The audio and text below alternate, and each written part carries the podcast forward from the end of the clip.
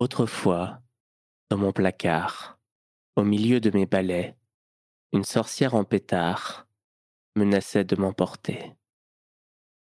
Mais aujourd'hui, c'est fini. Elle est partie pour de bon.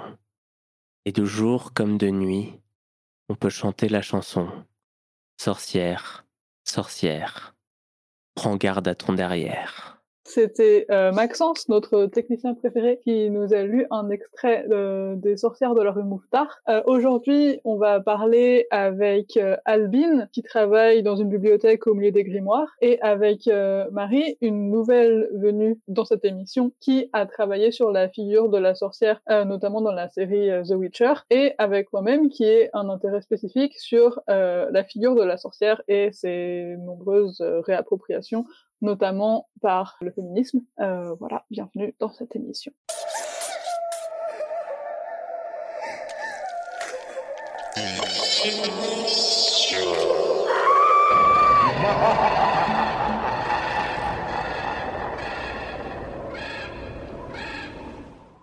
Pour cette définition de la sorcière, j'avais envie de proposer quelque chose qui essaie d'évoquer les différents réseaux de sens qu'il y a autour de la sorcière. Mais en fait, j'essaie d'abord faire une définition minimale, vraiment très minimale de la sorcière. Et donc, dans les deux traits qui permettent de la définir, il va y avoir celui du genre féminin et de la magie. Donc, la sorcière, c'est une femme qui fait de la magie et c'est mal. C'est mal, bien sûr, dans un contexte de patriarcat. Enfin, on verra ça plus tard. Et cette figure de la sorcière, en fait, elle est assez vieille. On a tendance à la faire remonter beaucoup, beaucoup à la période médiévale, même s'il s'agit plutôt de l'imaginaire de la Renaissance avec la question de l'Inquisition, etc. Mais donc, on va la retrouver aussi, enfin, déjà, en fait, sous forme antique, avec notamment la figure d'Hécate, une déesse lunaire. Donc, on retrouve une thématique qui sera chère à l'image de la sorcière, à savoir l'ambivalence, le changement, le rapport à la nature. On va aussi avoir les parcs, les moires, etc. Donc, il y a plein, en fait, de figures féminines de sorcières, Circé aussi, bien sûr, que j'allais oublier, euh, qui sont déjà là. Et donc, euh, par rapport à cette sorcière, cette figure-là de femme qui fait de la magie, je vais essayer de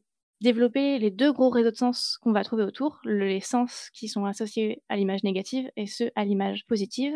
Donc, parmi les sens euh, qui amènent cette négativité, cette image qui a fait que les sorcières ont été mal perçues, il y a le rapport au sauvage, donc c'est des femmes qui vont avoir un rapport certain à la nature, mais donc à la sauvagerie de la nature davantage. Euh, c'est aussi le rapport euh, au mouvement, aux, choses qui bougent. Donc, on parlait des quatre plutôt euh, déesse lunaire, donc les phases de la lune qui changent, etc., les périodes, le temps, la circularité. Bien sûr, il va aussi y avoir dimension incontrôlable, les, grandes forces qui sont contrôlées ensuite par la magie que elles maîtrisent à l'inverse d'autres personnes. Donc, elles ont un pouvoir davantage fort. on va aussi avoir cette notion de transgression, bien sûr, une transgression par rapport à la société qui va avec l'interdit. Donc, dans le contexte religieux chrétien, ça amenait beaucoup, beaucoup de choses qu'on va évoquer ensuite, je suppose. Tout ce réseau de sens de la, religiosité amène évidemment ce, faisceau du mal. Il va y avoir aussi donc la notion de différence.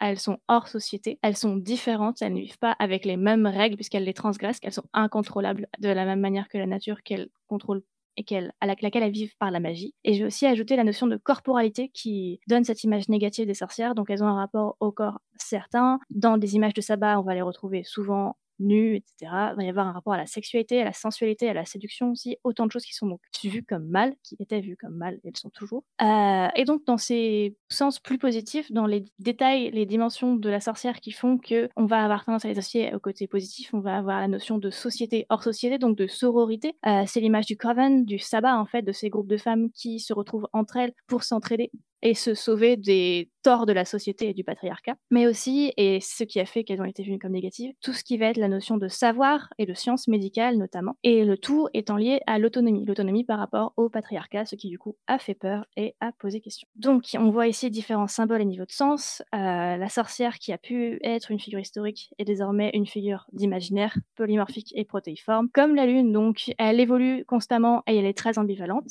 Euh, elle ne se définit que par elle-même, ce qui fait qu'il y a autant de types de sorcières que de sorcières, et elle s'ancre logiquement très très fortement dans la SFFF, notamment en fantasy. Euh, et là, j'avais envie d'évoquer le fait notamment qu'elle se distingue beaucoup de la figure du sorcier. Donc le sorcier, ça va plutôt être cet homme qui fait de la magie, mais c'est quand même bien parce que c'est un mec barbu qui fait des choses cool, alors que la sorcière, elle est plus facilement une antagoniste parfois et qu'elle va aussi avoir cette dimension, euh, parfois toujours, pas toujours, mais très fréquemment de sensualité, donc c'est mal, je le rappelle. Euh, donc par exemple, il y a cet archétype lié à la magie noire aussi, la sorcière, celle qui fait la magie noire opposée à la magie blanche, et on va souvent retrouver cette idée comme quoi la sorcière, c'est la magie noire négative. Donc voilà un peu pour tous les symboles et niveaux de sens que je voulais poser dans cette définition qui est très euh, polymorphique, un peu à l'image de la sorcière. Et super dense en fait. Il faut vraiment creuser euh, ou prendre un bout et voir ce qui vous intéresse en fait dans l'histoire.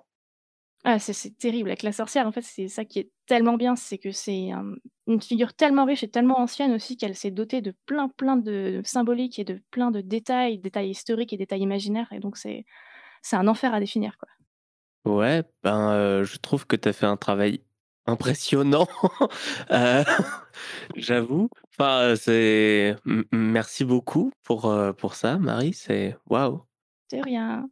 Ouais, pour résumer la chose, en fait, parce qu'il y en a il y a tellement de variétés à travers le temps, à travers les continents que, arriver à rendre la chose assez concise pour faire tenir ça dans un podcast de deux heures En fait, le truc avec la sorcière, c'est que c'est euh, comme beaucoup de, de figures euh, mythologiques ou, euh, ou issues de la culture populaire, c'est qu'en fait, c'est des figures qui sont là depuis tellement longtemps qu'elles font partie d'un imaginaire collectif. Et donc, en fait, il y a ce truc où, où en fait, l'imaginaire collectif, c'est-à-dire qu'on a tous accès à à des informations qui sont du même ordre. La plupart d'entre nous ont entendu parler de la chasse aux sorcières. La plupart d'entre nous ont entendu euh, parler de la vieille sorcière euh, verte au nez crochu, euh, comme on peut la voir par exemple dans, dans le film Le magicien d'Oz. Voilà, tout le monde a, a ces agglomérats de trucs reliés à la sorcière. Et du coup, quand on dit sorcière, pour tout le monde, ça évoque des choses et des choses qui sont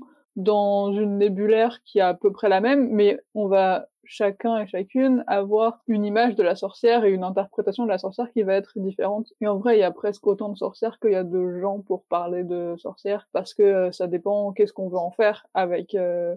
Enfin, ouais, ça dépend de ce qu'on veut en faire. Est-ce qu'on veut euh, juste un personnage de fiction qui va être euh, de manière cliché, la méchante et tout ça. Est-ce qu'on veut une plongée historique dans euh, ce qui a pu se passer euh, en Europe avec l'Inquisition et la chasse aux sorcières? Est-ce qu'on veut se réapproprier cette euh, imagerie autour de femmes chassées pour parler de combat contre le patriarcat? Est-ce qu'on veut se réapproprier le fait d'avoir une spiritualité qui rentre pas dans la religion entre guillemets mainstream pour euh, avoir une spiritualité euh, personnelle et faite euh, principalement par et pour des femmes en gros. Voilà. Donc en fait il y a beaucoup de choses autour de cette figure et donc c'est c'est normal que que ça ait l'air vraiment touffu. Mais en fait c'est pas si compliqué que ça parce que c'est une figure qui est à laquelle on a tous plus ou moins eu accès c'est-à-dire que je pense qu'il y a personne qui écoute ce stream et qui se dit ah tiens sorcière j'ai jamais entendu ce mot, euh, qu'est-ce que ça veut dire et tout, tu vois.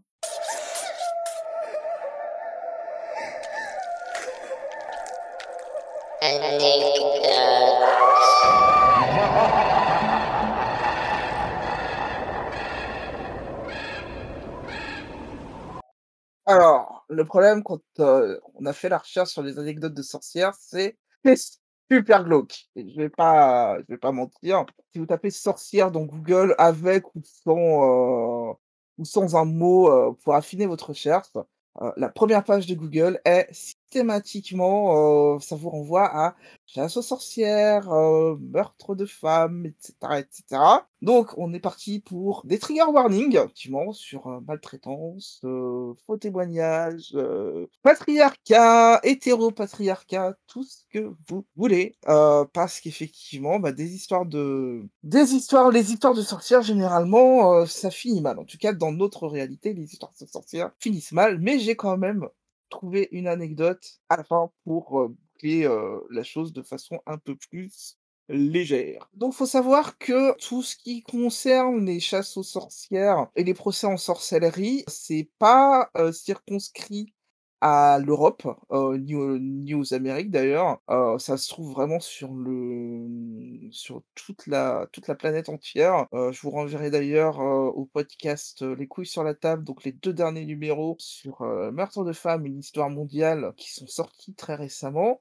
C'est pareil, hein, trigger warning de ouf partout. Si vous avez pas la foi de l'écouter, ne le faites pas. Donc on trouve une des premières histoires de procès en sorcellerie en Chine. Donc, je vous parler de, heu, Shun Fu, qui était une, courtisane, à la cité impériale, donc, qui a tenté d'approcher, l'impératrice Shen Jiao, pour lui apprendre la sorcellerie et les filtres d'amour pour se débarrasser d'une, courtisane concurrence concurrente pour le, heu, pour avoir la les faveurs de l'empereur, heu, de l'empereur, heu, Wu, donc de la de la dynastie Han. Quand ça a été découvert, en fait, l'empereur a décidé de faire appel au censeur impérial, Zhang Tang, qui a investigué et en fait, cette histoire de sorcellerie et d'apprentissage des filtres d'amour s'est transformée en un énorme complot impliquant 300 personnes qui ont été toutes, heu, exécutées. Heu, mais vu que l'empereur, bah, s'est dit qu'il aurait pas confiance, heu, ni en cette femme donc Fu qui l'a fait exécuter, bah, il s'est dit aussi: «Bah, je vais aussi destituer l'impératrice». Donc il lui a retiré son sceau, le palais dont elle avait la disposition, tous ses biens, lui a retiré son titre et il l'a envoyé au,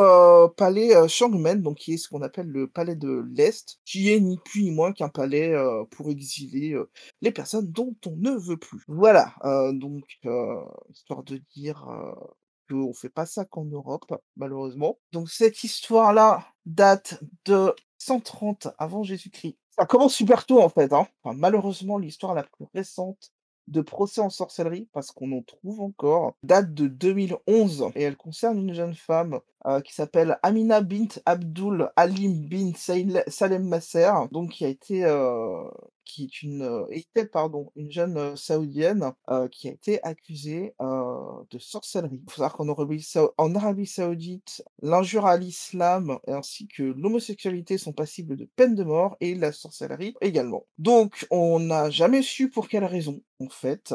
Heu, elle a été arrêtée en 2009, heu, les crimes pour lesquels les crimes qu'elle aurait commis n'ont jamais été rendus publics et donc heu, elle a contesté sa elle a contesté sa condamnation qui a malheureusement été confirmée par les hautes autorités du pays et elle a été exécutée à l'âge de 60 ans et donc cette histoire date de 2011. Il faut savoir que c'est pas le seul pays à, faire encore, donc en 2022, des procès de sorcières, on en trouve encore beaucoup.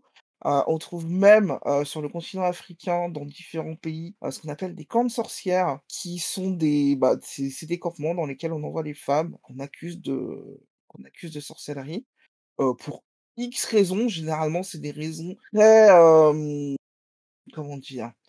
Très infusées dans la société. C'est des c'est des croyances, heu, par exemple, si, une femme n'a pas eu de n'a pas eu de fils, en cas de décès, dans l'entourage et cetera et cetera, heu, en fonction de en fonction de la gravité jugée socialement, par le par la communauté, ces femmes sont envoyées dans ces camps, sans espoir de retour malheureusement et c'est la fin de la parenthèse. Oh mon Dieu, ce monde est pourri! Parce que je vais vous poser une question maintenant.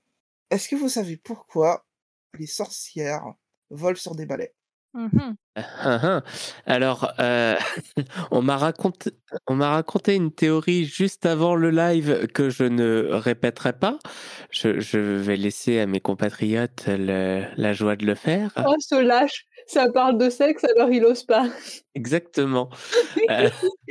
Mais non, mais en vrai, moi je veux bien la re-raconter, mais en fait, heu, ça me paraît pas du tout crédible comme explication. Moi non plus. Le truc, c'est que si je peux la raconter, enfin, il y a plusieurs théories, en fait et cette théorie, ju justement, donc qu'on a évoquée avant le live, est dedans et a priori, elle est documentée. Oh. C'est pour ça que je peux la raconter, en fait. Il y a plusieurs théories donc qui nous amènent au Moyen Âge central et au Haut Moyen Âge, donc heu, période 13e-15e siècle.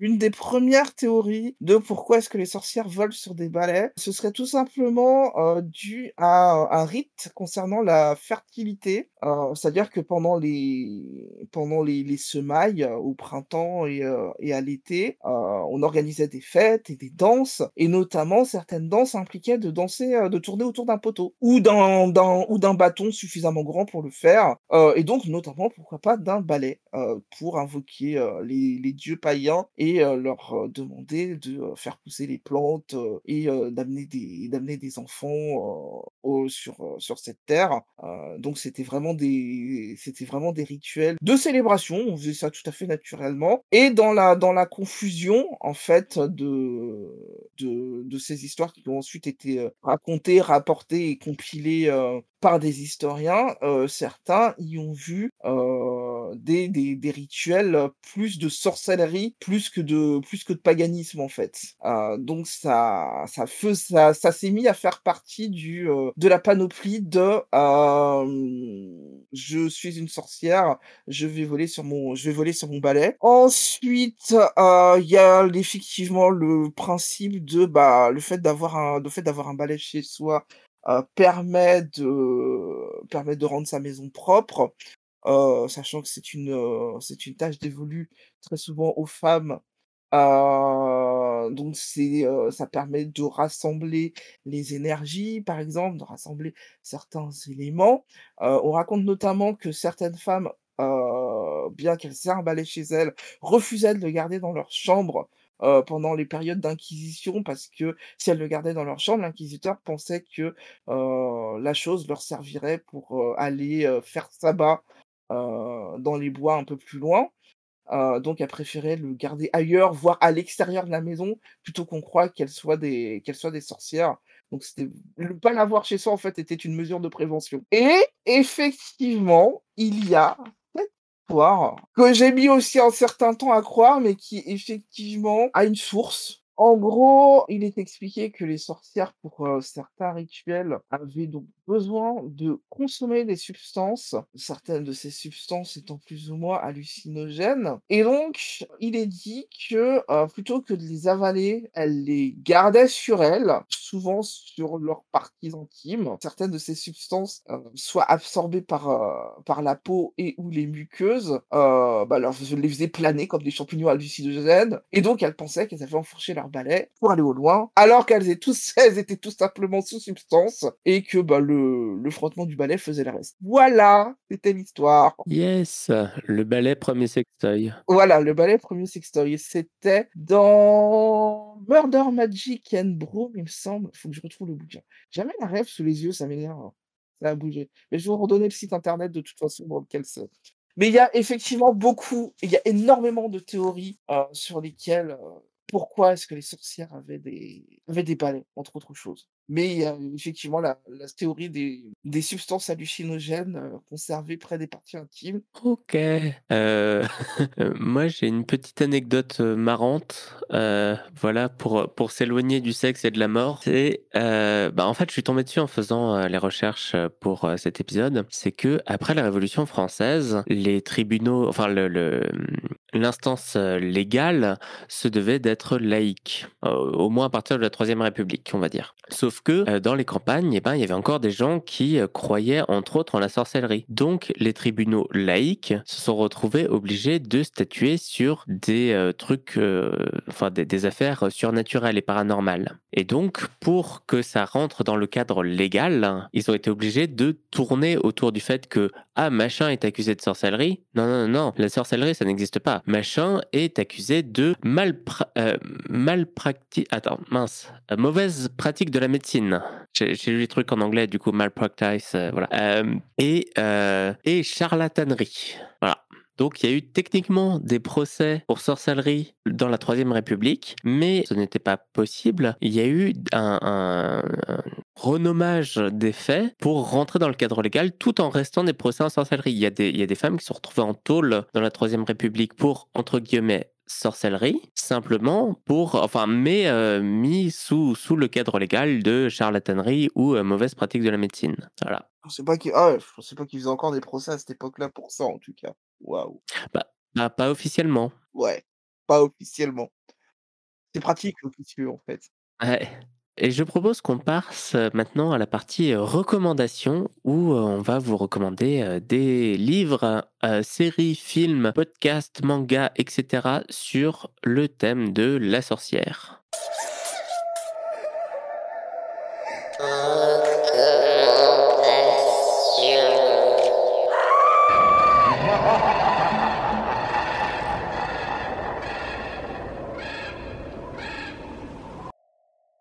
Et je vais laisser Marie commencer. Yes, j'aurais envie de te raconter, de citer 1000 œuvres en fait, mais j'ai envie de particulièrement citer un peu ma marotte actuelle qui est donc celle de The Witcher, parce que donc là je parle de tous les médias confondus, donc les livres, les jeux et la série dans une bien moindre mesure, parce que question rapport à la sorcière, je la trouve vraiment moins intéressante, parce qu'ils ont notamment cassé un peu tout l'aspect sororal qui était vraiment si intéressant, et je trouve ça vachement dommage. Euh, mais parce que dans ce truc là, The Witcher, on a un peu, je parlais dans la définition et on a un peu vu ça au fil de la conversation, là, ce côté très protéiforme, polymorphe des sorcières, il y en a mille. Il y a à la fois celle qui est qui est plus jeune, etc. Il y a aussi la vieille euh, folle dans la forêt. Et dans The Witcher, on, va, quand on pense The Witcher et sorcière, on va forcément penser aux magiciennes. Donc les magiciennes, c'est les, les, les, belles femmes qu'on voit qui pratiquent la magie dans l'univers. Donc elles, c'est des personnes qui euh, ont fait une école de magie, qui sont arrivées là, sauf quand il s'agit d'elfes, etc. Mais quand il s'agit d'humaines, elles sont arrivées là parce qu'elles ont été abandonnées par leurs parents ou vendues par leurs parents parce qu'elles étaient immariables pour diverses raisons de bâtardise ou alors de viol, etc. Donc vraiment, on reste sur un truc hyper joyeux. Donc elles ont été abandonnées parce qu'elles ne pouvaient pas être mariées, donc on ne pouvait pas en tirer de dot, donc ça n'avait aucun intérêt de garder les filles. Et euh, il y avait aussi la notion des handicaps, etc. Donc euh, euh, qui faisait qu'elles ne pouvaient pas être mariées pour certaines. Et donc elles entrent dans cette école et elles suivent des cours de magie, etc. Et pour devenir magiciennes, elles ont l'obligation de modifier leur corps pour devenir belles et donc désirables aux yeux de la société et donc puissantes, puisque les deux vont avec pour les femmes dans cet univers, sympa. Et donc on a ces magiciennes là qui sont identifiées, qui sont appelées sorcières par certains personnages ou certains PNJ selon que ce soit dans les livres ou les jeux, euh, selon si on les aime ou pas, en fait. Donc, quand on veut dire un truc méchant sur elles, on dit qu'elles sont sorcières. Quand on veut leur parler de manière respectable, on dit qu'elles sont magiciennes. Donc, c'est, je trouve l'ambivalence hyper intéressante. Mais il n'y a pas qu'elles dans cet univers, il y a vraiment aussi euh, d'autres sorcières planquées. Bah, il y a les moires déjà pour The Witcher 3, qui sont donc une réécriture des, des, des, moires, certes, dans la VF et dans la version espagnole aussi. Parce que le terme original choisi pour les désigner, c'est crones, donc les vieilles femmes, les vieilles sorcières. C'était le terme qu'on employait pour désigner les sorcières dans Macbeth de Shakespeare, euh, qui donc, elles, sont le trio de vieilles femmes qui vivent dans la forêt, qui mangent des enfants, qui d'ailleurs ont pris en position une humaine qui fait ça. Donc il y a un peu ce croisement multiréférentiel chez les moires euh, de multiples figures de la sorcière, donc euh, des, des moires euh, gréco-romaines à Baba Yaga notamment, en passant par plein d'autres mythes celtes et autres. Il y a aussi simplement d'autres personnages qui sont plus sorcières dans des cabanes hantées, qui, elles, ont le nez crochu, qui ont des chapeaux. Il y a plein de références, il y a plein de choses par rapport à ça. Et euh, donc, pour s'intéresser au côté protéiforme et polymorphe des figures de la sorcière, je trouve que ce média, cette œuvre-là est assez intéressante, en tout cas. Merci. C'est à mon tour de faire euh, ma recommandation. Alors moi, je vais faire une recommandation ultra mainstream, mais que je trouve très intéressante. Je vais parler de Pirates des Caraïbes. Voilà. Alors pas le 1, parce qu'en fait le 1, il n'y a pas de sorcière dedans. Il y a une malédiction, etc. Mais c'est c'est juste de la réappropriation culturelle de, de des mythes plus qu'autre chose, mais à partir du 2, à la fin du 2 et dans le 3, il y a le personnage de la sorcière qui est en fait une déesse, Calypso, et dont je trouve l'arc extrêmement intéressant parce que on, nous la présente comme une femme de pouvoir qui peut ressusciter les morts parce qu'on quand, quand on la voit la première fois, elle est accompagnée du capitaine Barbossa qui est censé être mort techniquement.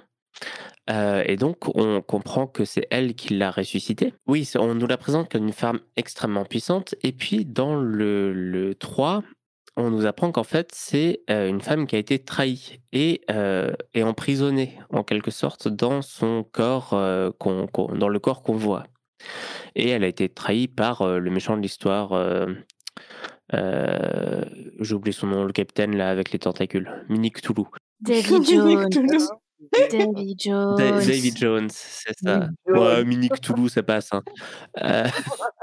Et oui, du coup, en fait, tout l'arc de ce personnage va être de se libérer. Et c'est assez bien foutu, en fait, je trouve, de comment est-ce qu'on prend ce personnage qu'on nous présente comme une femme forte, qui est en fait enfermée par des carcans qui la dépassent enfin qui la dépasse pas, mais qui sur lequel elle a très peu d'agentivité, parce que la, magie qui l'enferme, en fait, elle, n'a pas d'action dessus, et elle, euh, elle est obligée de développer des stratagèmes pour se libérer. Et donc, elle va, elle la sorcière de Kirikou aussi. Pas de la même façon, mais ouais, il y a, un parallèle à faire. Mais ça fait trop longtemps que j'ai, que j'ai vu Kirikou, je pense. Parce que je l'ai vu quand j'étais plutôt petit. Donc, euh, donc j'en ai pas tant de souvenirs. Mais euh, oui, Kirikou est petit aussi. Mais.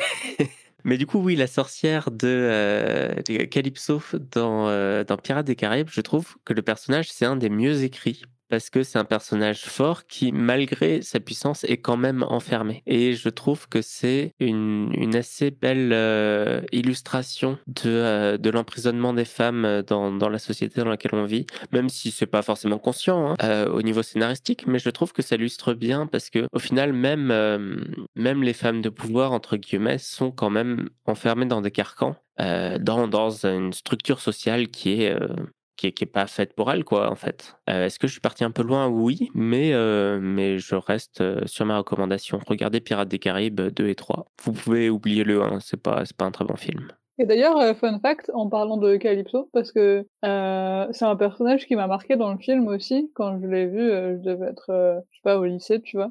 Et du coup, j'ai voulu écrire une histoire avec euh, le personnage mythologique de Calypso qui avait inspiré, euh, pensais-je, le personnage de Calypso dans Pirates des Caraïbes. Et en fait, du coup, euh, je suis allée lire sur Wikipédia et tout l'histoire de Calypso dans la mythologie grecque et c'est très très décevant parce qu'en fait, Calypso sur la mythologie grecque, on sait rien d'elle à part que ses cheveux, elle a des belles boucles et que et que en gros euh, Ulysse euh, quand il s'est échoué après la guerre de Troie il est resté dix ans sur son île où elle l'a laissé prisonnière jusqu'à ce qu'il y ait un messager des dieux qui arrive et qui dit oh laisse-le partir hein, ça suffit. Et du coup elle le laisse partir. Et voilà. C'est tout en fait euh, l'histoire de, de Calypso dans la mythologie. À la base ça se résume à ça. Genre une meuf qui était amoureuse à sens unique d'un gars et le gars il a fini par partir parce qu'elle a pas pu le retenir plus longtemps parce que les dieux ont décidé et, et voilà et du coup j'étais un peu triste. Mais elle avait de jolies boucles. Attends, s'il te plaît. Ah ouais, euh, franchement, euh, Calypso les belles boucles, on l'a, on l'a surnommé d'ailleurs. Sérieux? Oui, sérieux. c'est comme ça qu'elle est appelée euh, dans, euh, oh, s'appelle l'Odyssée. Calypso les belles boucles. Parce qu'elle le vaut bien. ok.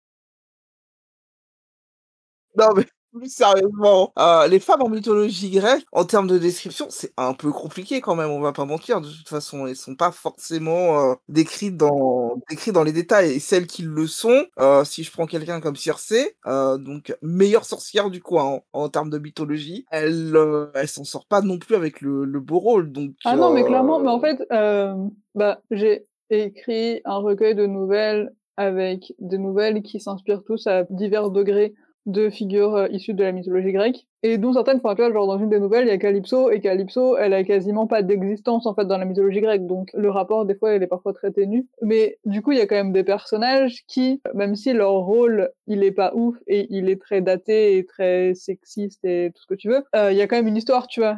Calypso, elle a pas d'histoire, en fait. Enfin, tu vois, genre, c'est juste un personnage qui était là, et euh... bref, voilà. C'était, c'était la petite digression. Eh ben, je vais euh, laisser Plume maintenant nous parler de sa recommandation, mais je crois que tu vas essayer de pirater l'émission Pirate. Oui, bah, comme d'habitude, écoute, euh, j'ai envie de te dire, Jean-Pierre. Euh...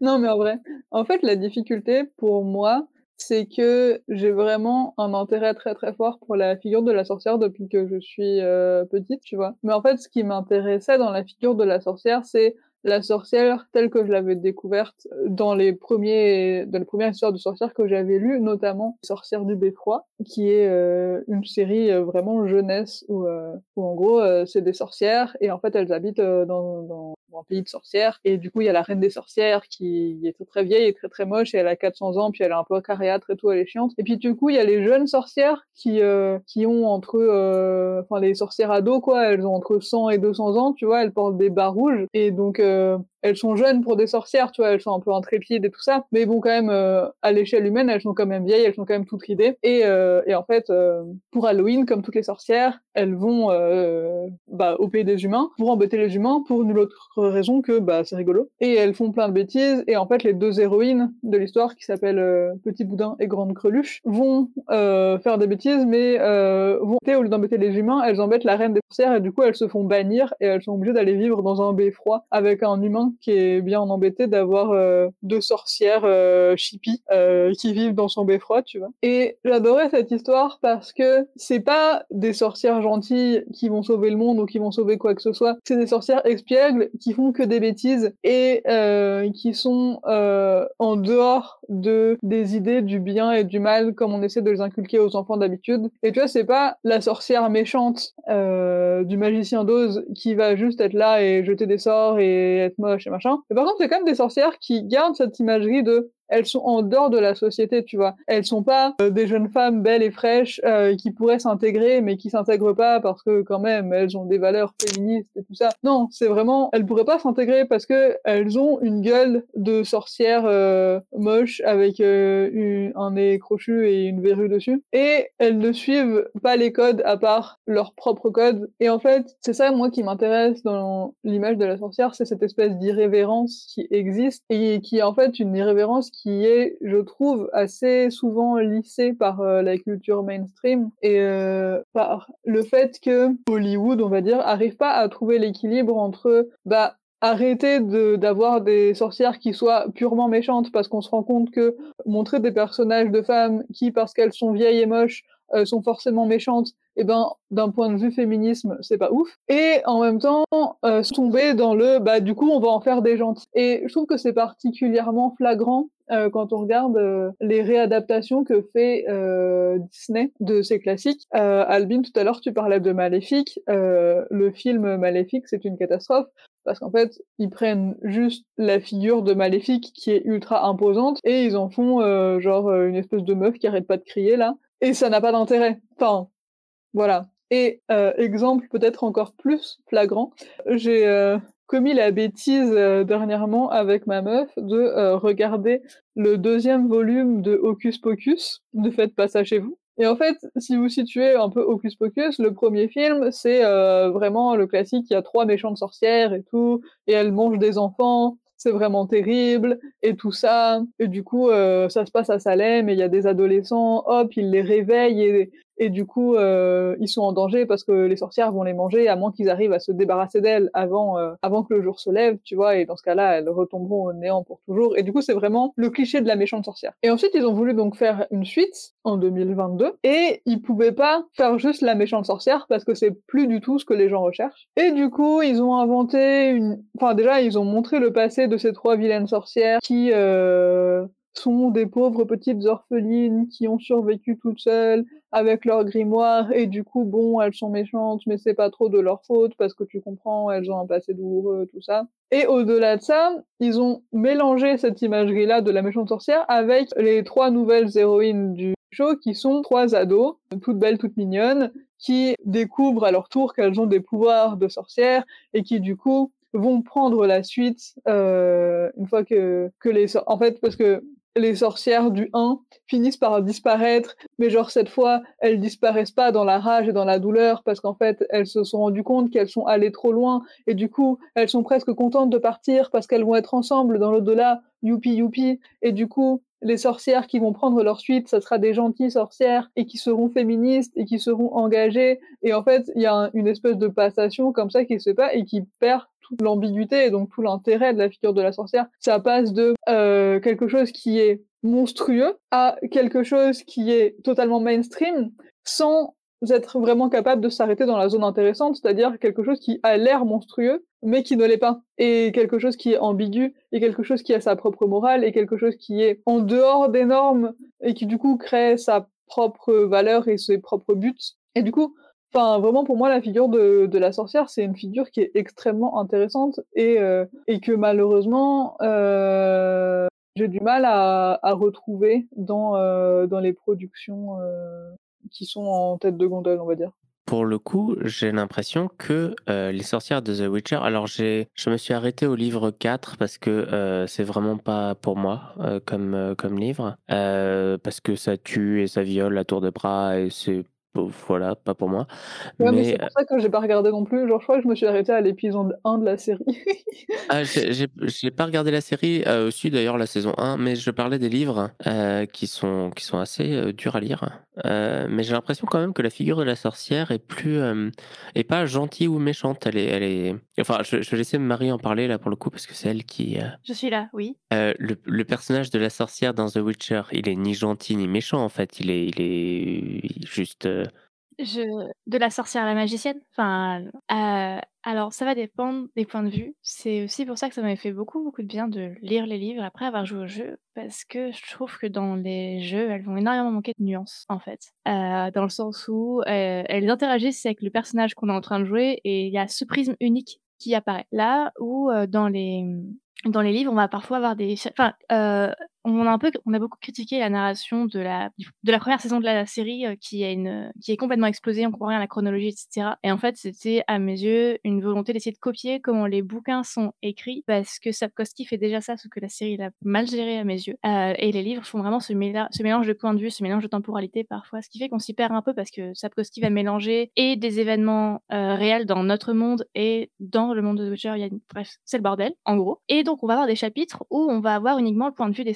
notamment et dans les derniers volumes, les 6 et 7, il y a ce truc où on voit davantage les sorcières. Alors certes, heu, elles sont pas positives dans le sens où elles veulent s'accaparer Ciri, enfin elles veulent l'éduquer, la garder avec elles et cetera, heu, mais c'est aussi on imagine on a une image négative d'elles par les paroles des hommes qui, bah, les maltraitent, en somme et elles, elles ont juste pour but de s'allier entre elles. C'est là c'est pour ça qu'existe, hem, la la la la confrérie des sorcières dans les livres. C'est parce qu'elles ont pour but de devenir importantes politiquement et de diriger un peu ce monde patriarcal de merde, heu, en devenant assez fortes pour contrebalancer le pouvoir. C'est des plans qu'on apprend au fur et à mesure et cetera. C'est pour ça qu'elles ont des actions hyper négatives parce qu'elles font un peu le choix de la violence pour obtenir ce qu'elles veulent, heu, à savoir le respect notamment et hem, donc on va voir tous ces points de vue qui changent et cetera avec l'apparition notamment des de figures importantes qui sont complètement anecdotiques dans les jeux, qui apparaissent comme ayant des caractères forts parce que tous les les magiciens ont un caractère fort, mais c'est pas que pour ça en soi, c'est quand on voit ce qu'elles ont vécu, notamment, heu, quand on apprend un peu des bouts de leur passé dans les livres, on comprend les caractères, on comprend leur rapport à certains à certains pays, à certaines personnes, parce qu'elles ont souvent été trahies et cetera. Et bah, je trouve que ça apporte beaucoup de nuances et qu'elles deviennent vraiment intéressantes, mais d'un point de vue, heu,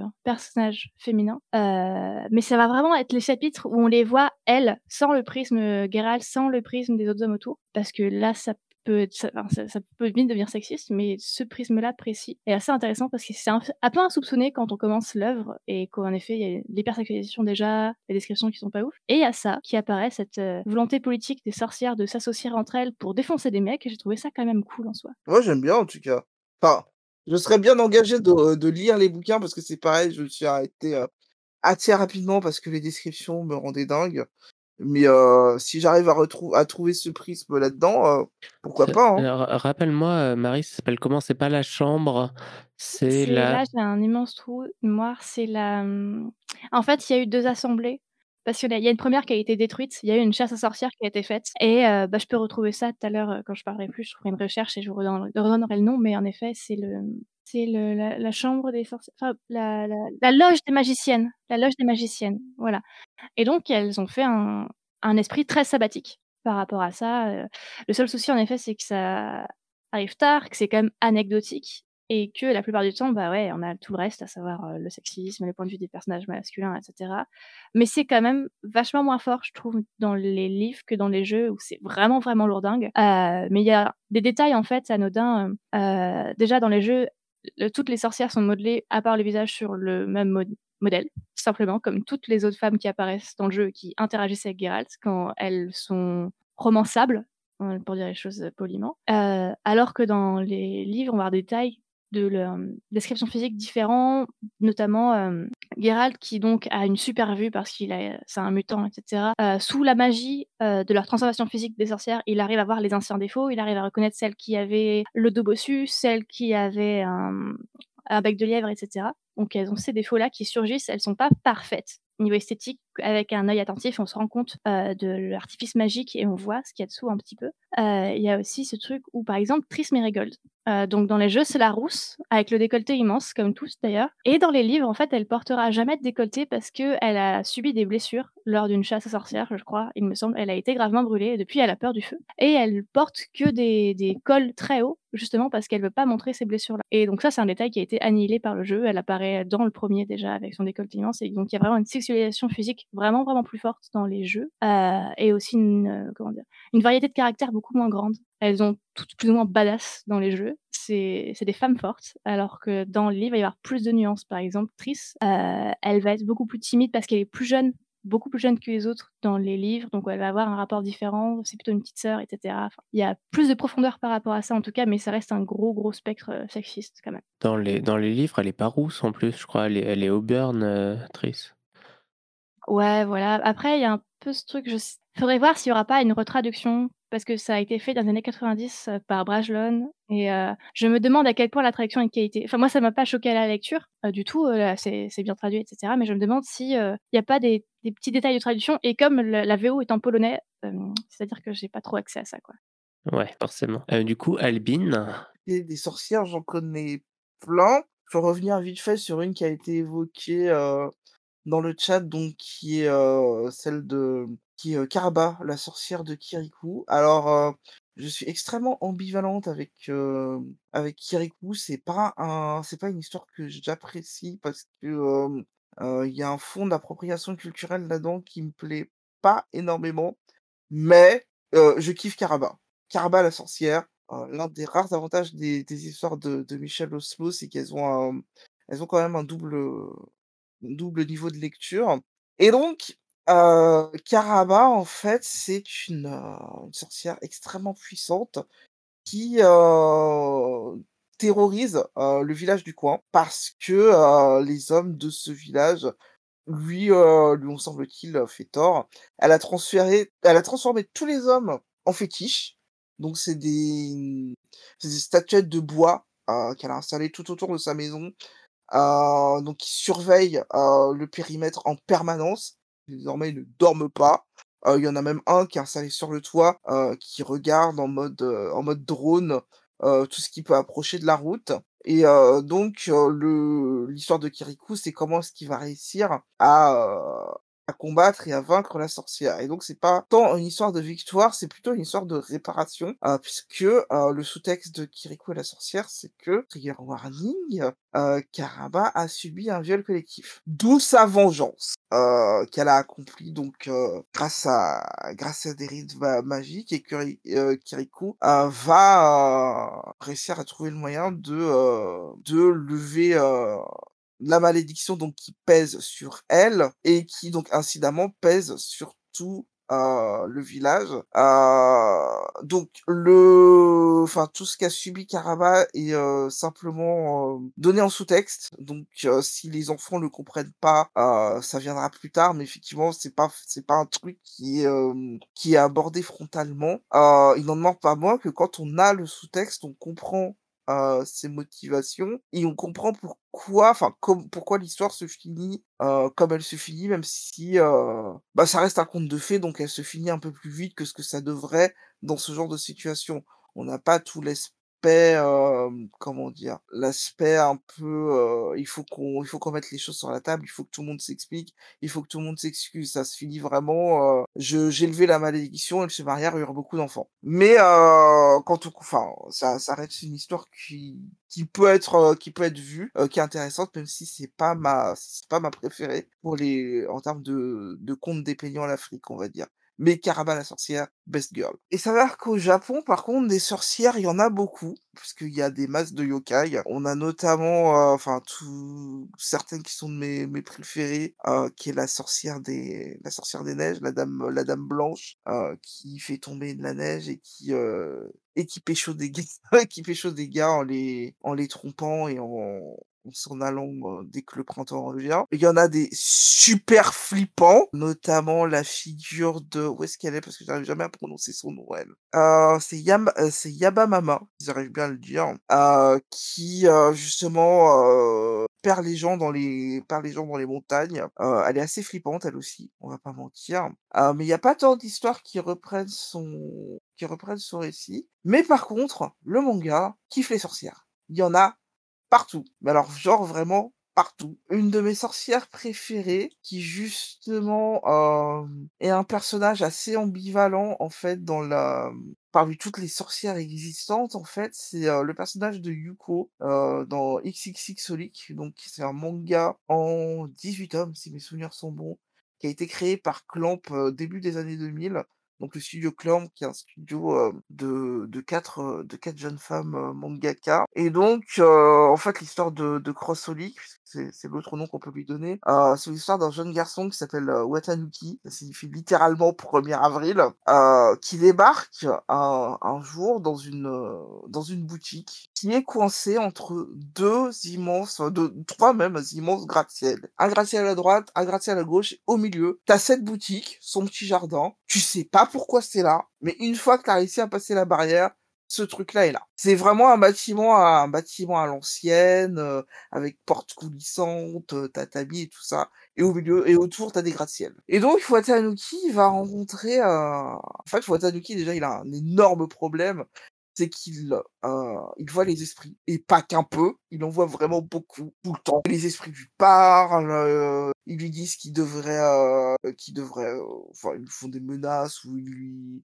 ils font des blagues, ou ils lui disent qu'il devrait, heu, leur laisser, heu, leur laisser leur laisser son corps et heu, parce qu'ils en feront un bien meilleur usage que lui, enfin bref. Infernal, ça dure depuis qu'il est tout petit et il entend toutes ces voix tout le temps et quand il rentre dans la boutique par contre, il ne se passe rien. Les esprits ne sont plus là et il tombe sur cette sorcière qui s'appelle Yuko, qui est une femme très grande, très élégante, qui est un troll en puissance, heu, parce qu'elle est, heu, complètement feignante, elle adore boire, elle adore manger, elle adore faire la fête, heu, elle a aucune révérence envers quoi que ce soit, mais on sait par contre qu'elle est extrêmement puissante, puisqu'en fait c'est la sorcière dimensionnelle et qu'en l'échange de, heu, ce qu'elle va te demander, elle peut exaucer ton vœu. Si tu lui dis que tu as besoin de quelque chose dans sa boutique, elle va pas te demander forcément, heu, de l'argent, heu, elle va te demander, heu, je sais pas un truc, heu, le truc le plus cher à ton cœur ou un objet, ou whatever. Ce que tu vas faire de cet objet ne la concerne pas.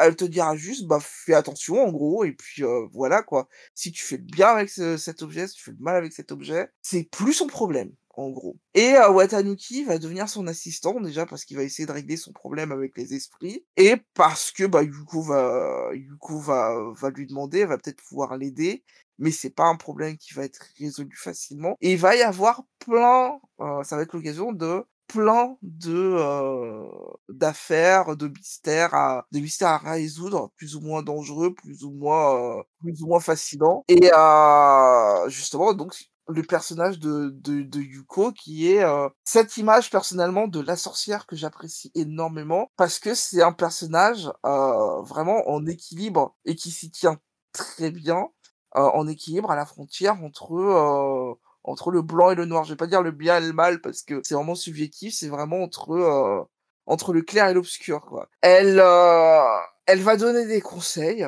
libre à toi d'en faire ce que tu veux. Elle va, heu, elle va te elle va pas forcément t'aiguiller, elle va te dire des trucs mais heu, il y aura pareil un texte, un sous-texte, comment est-ce que tu vas l'interpréter en fonction toi-même de ta de ta propre, de ta propre, heu, de ta propre psychologie? Je me rappelle notamment de cette histoire avec, connaissez les mains de singe? Ces mains un peu flippantes, de qu'on a qu'on a coupées aux singes et qui sont, hem, tu sais qui sont un peu repliées et qu'on dit que quand tu quand tu plies les doigts, Ouais, tu ouais, peux avoir un vœu, Il y a y un gros. épisode des Simpsons dessus. Voilà et dans dans Crossolik, il y a aussi un épisode, heu, sur ça où une jeune fille, qui estime et effectivement elle en a toujours eu, heu, avoir beaucoup de chance, heu, récupère cette main de cette cette main de singe alors qu'en plus elle est en train de de de rédiger une, une thèse sur un sur des objets, heu, sur des objets sur des objets japonais assez assez sacrés et heu, elle se dit: «Bah, j'ai de la chance, je peux en avoir qu'en plus, heu, si je récupère cette main». Heu, Yuko lui fait savoir: «Bah, ouais, enfin je préférerais pas te la donner quoi, dans le dans l'absolu, c'est pas un objet qui est fait pour toi». Si tu la veux, il y a pas de souci, mais je te le conseille pas. La fille repart avec la main et en 3 chapitres, c'est bouclé. Elle a, heu, beaucoup plus de problèmes que ce qu'elle aurait pu, heu, imaginer. Sachant que Yuko lui a dit: «Bah, je te laisse le choix. Tu tu la prends, tu la prends pas, mais si tu la prends, tu as des problèmes. Mais c'est à toi de voir». Donc plus ça va, plus on avance, plus il y a cette, hem elle joue sur, heu, elle joue sur les mots. Heu, c'est un personnage qui peut être extrêmement sérieux comme extrêmement, heu, comme,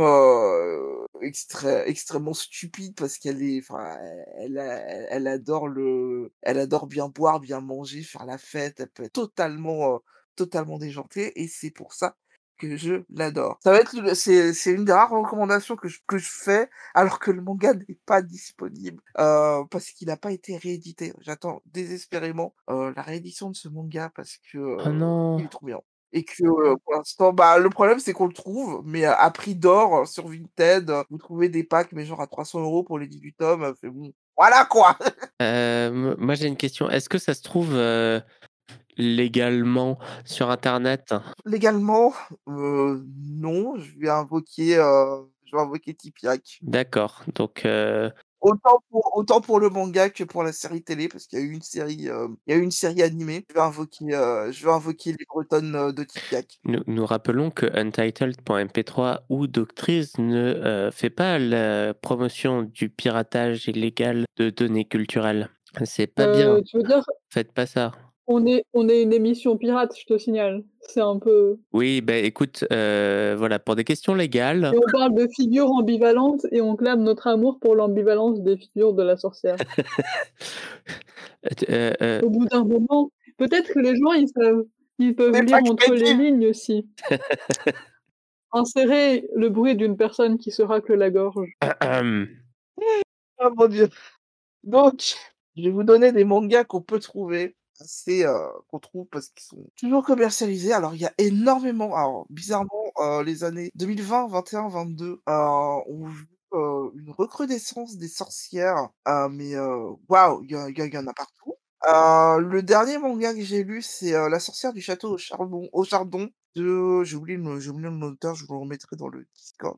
C'est sorti chez Akata, il y a pas longtemps, le 1er tome est sorti et donc ça se passe en Écosse, à Édimbourg, où on rencontre Mary qui, heu, donc est une, heu, est une sorcière qui vit sous la coupe de l'église. Le le mélange est assez particulier, heu, donc c'est l'église qui, heu, plus ou moins pourvoit ses besoins, heu, mais la surveille aussi et un jour, un des prêtres débarque et lui dit: «Heu, excuse-moi, est-ce que tu pourrais t'occuper de ce garçon que je vais te refiler là, maintenant?» heu, Mary n'a rien demandé et elle se retrouve avec l'équivalent de Harry Potter qu'elle doit éduquer. En fait, ce garçon s'appelle Théo, heu, il a vécu beaucoup trop longtemps dans le placard des savoir les geôles de l'église, parce que ce garçon est une arme vivante, appelée le sang de la juste indignation et il a tout à apprendre parce que lui aussi, il voit les esprits et pas qu'un peu. Les esprits débarquent à lui parce qu'ils veulent son pouvoir, ni plus ni moins et que ça devient vraiment un problème vu la masse de pouvoir qu'il a, en fait et donc ces 2 là qui sont un peu rejetés par la société parce que, bah, à l'ère de la technologie, les sorcières, on n'en a pas vraiment besoin. On s'en méfie un peu que, bah, Théo, c'est juste une espèce de de bombe atomique, heu, ambulante qui doit avoir 14 ans. Bah, ils vont, heu, ils vont tenter de ils vont tenter de vivre ensemble, sachant que Mary sait que l'église complote des trucs, heu, par la même occasion et va tenter de se servir de des pouvoirs de Théo. C'est un très, très beau manga, très bien, très bien très bien dessiné, franchement super joli. On voit le château d'Édimbourg dedans et rien que pour ça, ça vaut la peine parce qu'il est super bien dessiné, et que j'ai beaucoup aimé et enfin la dernière recommandation, je garde les autres pour, le numéro sur l'inquisition parce qu'il y a aussi des mangas, sorcières et inquisition. Ma dernière recommandation, c'est, Flying Flying Witch de, heu, Chihiro Ishizuka, donc qui est si mes souvenirs sont bons. C'est un manga totalement totalement chill, totalement tranquille. Heu, on rencontre Makoto qui est, apprentie sorcière. Elle a 17 ans, elle a commencé son son voyage et elle va s'installer des elle va s'installer chez des cousins, heu, donc qui vont qui vont l'héberger alors qu'elle va commencer son son année de lycée. Makoto, c'est une, c'est une sorcière toute gentille, toute mignonne, qui a pas le sens de l'orientation, qui fait de son mieux, et c'est tout à fait normal dans cette famille de voir une sorcière débarquer. On n'en fait pas toute une histoire, pas c'est pas l'événement de l'année. Bon, elle fait des elle attire un peu l'attention quoi, mais c'est pas non plus, heu, on on va pas la chasser parce qu'elle a des pouvoirs, le voisinage entier sait qu'elle a des pouvoirs, mais on n'en fait pas une histoire en fait. C'est pas le c'est pas le sujet, on trouve ça marrant et puis et puis voilà quoi. Et c'est l'histoire de Makoto dans cette famille où, heu, bah, on va voir, on va découvrir des baleines volantes, heu, on va découvrir des des cafés qui se cachent dans des vieilles maisons, on va voir des on va voir des animaux qui font des conneries, mais c'est c'est super mignon. Faut pas chercher midi à 14:00 avec ce manga-là, c'est vraiment le manga où les sorcières font partie du quotidien et ça ne pose aucun problème. Dans ce monde-là, personne ne les a chassés. Ça Voilà. a l'air super chill comme truc. Ça me Il y a l'animé aussi sur Crunchyroll, heu, qui fait 13 épisodes, vous pouvez le voir, heu, franchement tranquillement, il y a il y a aucun problème, c'est vraiment c'est vraiment mignon. Ça change des des mangas où il y a beaucoup de chasse aux sorcières, mort, sexualisation. Ah! Je le garderai pour plus tard ceux-là. et je crois qu'on a fait le tour. Mon Dieu, il est déjà 20:00. Déjà. Eh oui, il est déjà 20:00. Non, je voulais je voulais ajouter des trucs, on n'a pas le temps. Heu, si, si, vas-y, je t'en prie. Mais non, mais parce qu'en fait, je me faisais la réflexion qu'en fait, heu, par rapport à la figure de la sorcière gentille et féministe, c'est aussi une figure qui est inspirée des personnes qui, dans la vraie vie, se revendiquent comme étant sorcières en ayant des pratiques, heu, dites magiques, qui sont en tout cas des pratiques spirituelles.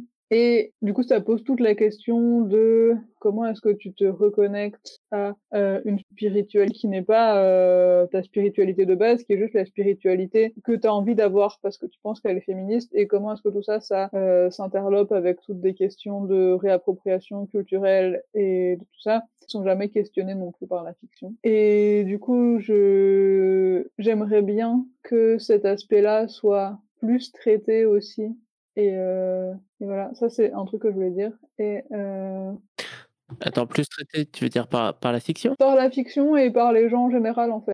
Enfin, que c'est bien gentil de dire qu'on est sorcière, mais en fait, heu, en fait, heu, si c'est une sorcière, et que tu penses que c'est une réappropriation politique, mais que ta manière de te réapproprier politiquement cette figure est dépolitisée en soi, pour moi, il y a un problème, tu vois?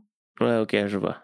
Et et en fait, enfin, il y a un il y a un mouvement global de dépolitiser la figure de la sorcière, mais c'est pas, c'est pas parce que les gens sont nuls, c'est juste parce qu'en fait, heu, l'essentiel de, heu, la pop culture est créé par, des, grosses entreprises du genre, Disney et tout, et que faire des trucs politiques, c'est pas ce qui les intéresse. Ce qui les intéresse, c'est de faire un truc qui marche et qui flirte sur la vibe. Et aussi, la figure de la sorcière, comme tu disais, Albin, c'est une figure qui hante beaucoup la littérature jeunesse, en particulier, que les enfants rencontrent très, très tôt et heu, qui continue d'être, heu, d'être une figure importante dans la littérature jeunesse, quoique de manière différente et en fait, la littérature jeunesse, c'est une littérature qui est extrêmement importante parce que c'est, heu, la littérature qui, heu, qui s'adresse, heu, aux jeunes et au travers laquelle les jeunes se construisent. Voilà et donc il y a des autoristes, hem, engagées qui vont faire en sorte d'avoir des représentations qui sont intéressantes et cetera. Mais néanmoins, heu, la littérature jeunesse, c'est quand même une littérature qui s'adresse à un public qui est encore jeune et qui du coup a pas beaucoup de recul sur, heu, ses propres lectures.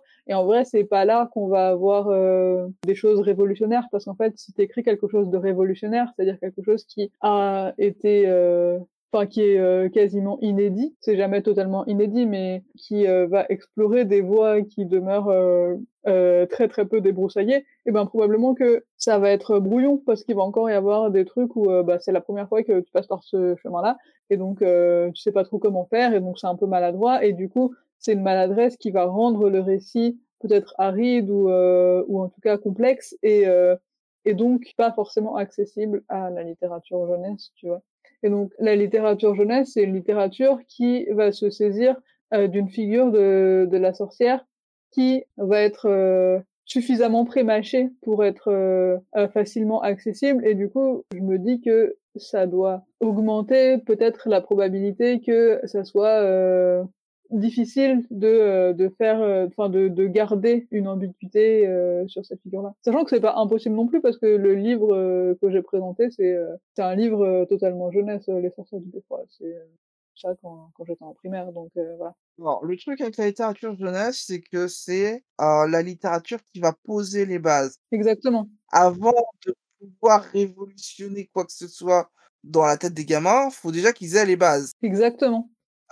Donc le fait que ces tous ces personnages dont on a parlé et notamment la sorcière, heu, soient des, soient des lectures ou des relectures de choses qui ont déjà été faites avant, en soi, me pose pas de problème, en fait. C'est vraiment la façon dont, l'auteur, ou l'autrice va s'emparer du du personnage et de l'histoire pour en faire quelque chose d'intéressant qui va être, ma motivation à dire, ce livre, contribue à faire avancer ou à ou à apporter quelque chose, heu, à une lecture, pour un pour un enfant ou c'est juste un livre, c'est juste un livre au mieux distrayant, heu, au pire très mal écrit. Heu, parce qu'effectivement, bah, les les enfants ont aussi le droit de avant de de de de chercher à faire la révolution, les enfants ont aussi le le droit de se le droit de se distraire comme tout un chacun et heu, le le le truc, c'est qu'effectivement, hem, il y a aussi enfin, il y a y a un problème enfin, il y a un problème. Pas ça ça peut ça peut en devenir un, mais c'est pas forcément un problème. Heu, la littérature jeunesse, mine de rien, est extrêmement codée, en fait et extrêmement difficile à écrire parce que parce que les enfants, en fait, les enfants sont relous, c'est pas plus compliqué que ça. Si les enfants n'aiment pas, ils te le diront et ils finiront pas le ils finiront pas le bouquin du tout, en fait. Heu, c'est le bouquin, je lis, je lis je lis, j'ai lu les premières pages, je j'accroche pas, je continuerai pas, même si tu me tu me diras qu'il y a le sous-texte le plus politique ou le plus intéressant qui soit, si j'ai pas accroché, c'est mort. Oui, c'est ça, mais c'est pour ça que je dis qu'en fait, heu, des récits qui vont aller explorer des choses, heu, plus, plus complexes et plus machin, ça va pas être, heu, du jeunesse, en fait. Parce que pour du jeunesse, il faut, heu, accrocher le lecteur et c'est, et c'est un travail qui est pas plus facile, tu vois? Heu, d'écrire des livres pour la jeunesse, mais c'est un travail qui est différent et en fait, c'est pas du tout la même visée et quand tu écris du jeunesse, tu cherches pas à faire la révolution, tu cherches à montrer des figures qui sont intéressantes et qui, mais qui du coup sont, avec un degré de complexité accessible et qui vont, heu et et en fait, on est éduqués aussi à plus accrocher à des récits où, heu, il y a un gentil versus un méchant, tu vois? Où, heu et du coup ta sorcière, soit c'est une gentille, soit c'est une méchante et heu, si c'est un personnage ambigu, ça sera un personnage très secondaire, comme ça que tu verras dans le coin, soit ça sera, un une exception en fait, d'avoir un personnage qui soit pas dans une espèce d'arc narratif, heu, assez classique avec, heu, un héros qui rencontre des obstacles, heu et et qui doit les surmonter et tout ça et tout ça. Effectivement, les narrations assez classiques de, sorcière antagoniste versus héros, c'est énormément de bouquins. Ça, ça vient pas forcément des auteurs, ça vient plutôt de l'édition qui a du mal à, à trouver des enfin, à sortir plutôt, heu, d'angles d'attaque qu'elle connaît et qu'elle sait qu'ils vendent, heu, puisque mine de rien, l'édition, c'est ni plus ni moins que vendre des bouquins. Pas ça ça rentre ça faut faut faut tenir compte de ça, en fait. Oui, oui, c'est une heu, une entreprise commerciale, L'idée de de trouver une narration différente, donc il faut prescrire et à présenter à présenter aux enfants, heu, des fois on se dit que c'est trop d'efforts pour, heu, peut-être pas de résultat. Donc autant rester sur ce qu'on connaît, heu, dans dans ce genre de situation. Après on trouve, comme pour heu, des livres, heu, qui vont sortir, heu, un peu, beaucoup de ce schéma de, heu, la sorcière est comme ci, heu, elle a un vilain nez crochu tout vert, heu et ce sera forcément ce sera forcément la méchante de à à proposer à proposer aux enfants. Ah mais c'est, c'est des histoires à chercher, c'est des histoires faut être un peu plus curieux que que la moyenne et heu, accepter de sortir de de ce qui est proposé, heu, en très mainstream, en fait. Non, mais en fait, je parle pas de représentation parce qu'il y a des sorcières gentilles et il y a des sorcières méchantes et il y a des sorcières qui sont entre les 2, mais en fait, je parle de structure narrative et je parle de ce que tu fais raconter à avec cette figure-là et euh, de ce que tu questionnes avec et, euh, et c'est évident que tu vas pas questionner avec enfin tu vas pas questionner de la même manière quand tu t'adresses à des enfants qui sont euh, au stade où ils réfléchissent à, leur rapport au monde et qui sont vraiment au balbutiement de la compréhension de tout ça que quand tu t'adresses à des adultes qui potentiellement ont déjà lu euh, What Me l'essai sur le féminisme et que sais-je encore tu vois moi, j'ai une question. Quand vous parlez littérature enfant, c'est quelle tranche d'âge? Qui sont capables de lire seuls, en fait. Euh, donc à partir de 8 ans, on va dire 8-12 ans. Parce qu'avant, bah, c'est les, les parents qui lisent. Alors, en fait, je dis, ils sont capables de lire, de, de lire seuls, mais ils sont aussi capables de choisir seuls. pour moi, c'est extrêmement, c'est une différence assez importante. Il faut savoir qu'avant le, enfin, tant qu'ils savent pas lire, qu'ils savent peu lire, euh, c'est très souvent euh, les parents qui vont choisir. Donc les parents exercent déjà un filtre euh, sur le, mmh, le choix du livre et un, euh, incidemment sur la narration qu'ils vont donner à, leur, à leurs enfants. Est-ce que le, le, livre se lit facilement?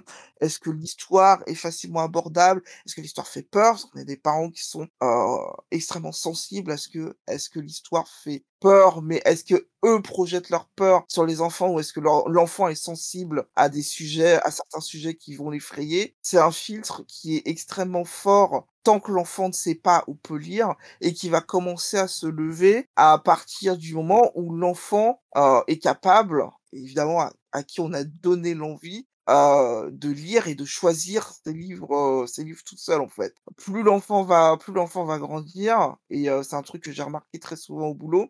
plus il va s'orienter, il va, il va chercher déjà, il va chercher ses goûts personnels hors de ce que ses parents vont tenter de lui prescrire.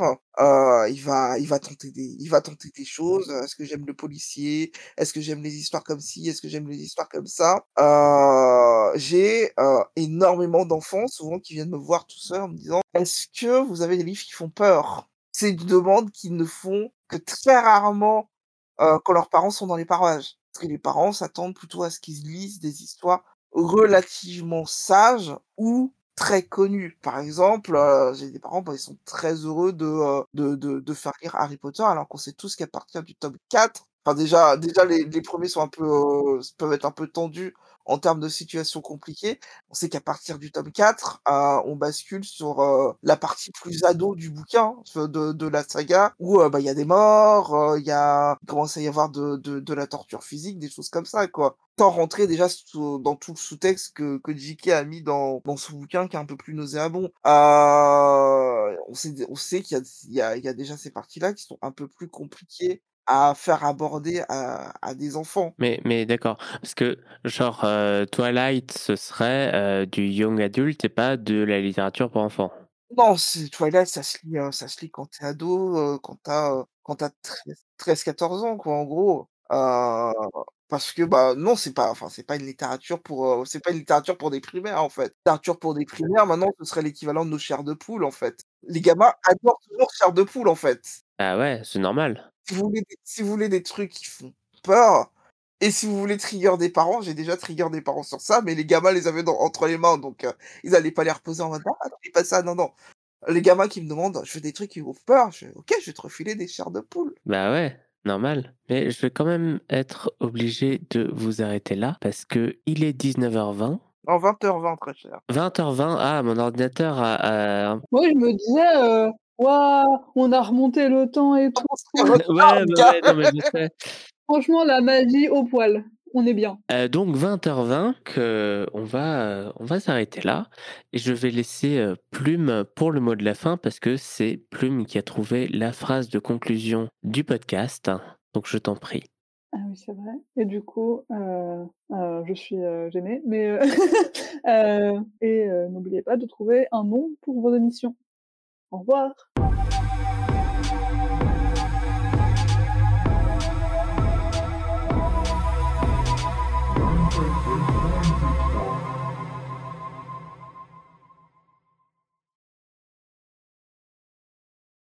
Tous les jeudis soirs, c'est untitled.mp3. C'est un podcast enregistré en direct que vous pouvez retrouver sur PodCloud.